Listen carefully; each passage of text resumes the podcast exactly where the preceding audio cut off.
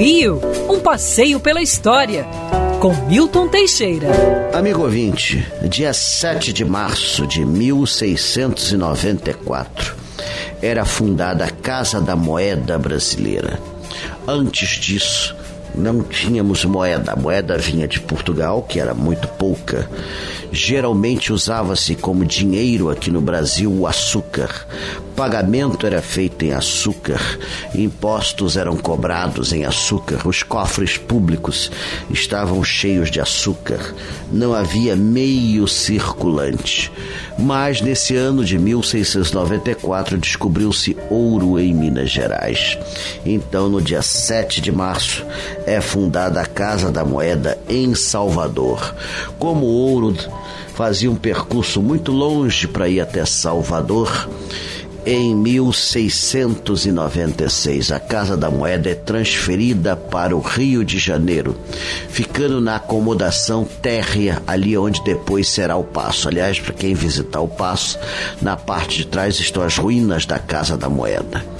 A Casa da Moeda ficou ali até 1815, quando passou para um edifício enorme na Avenida Passos, que não existe mais, o Tesouro Nacional. Posteriormente, em 1860, passou para a nova sede no Campo de Santana, hoje Praça da República, prédio que atualmente abriga o Arquivo Nacional, prédio muito bonito. Ali ficou até 1970, quando então a Casa da Moeda foi transferida para Santa Cruz, onde ainda se encontra. É a maior Casa da Moeda do mundo, com mais de 100 mil metros quadrados teve de ser grande assim por causa da hiperinflação que enfrentamos nos anos 80 e 90, que exigia espaços imensos para máquinas que não paravam de imprimir dinheiro que era constantemente desvalorizado.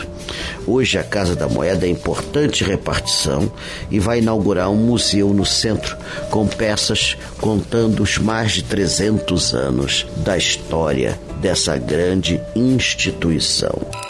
Quer ouvir essa coluna novamente? É só procurar nas plataformas de streaming de áudio.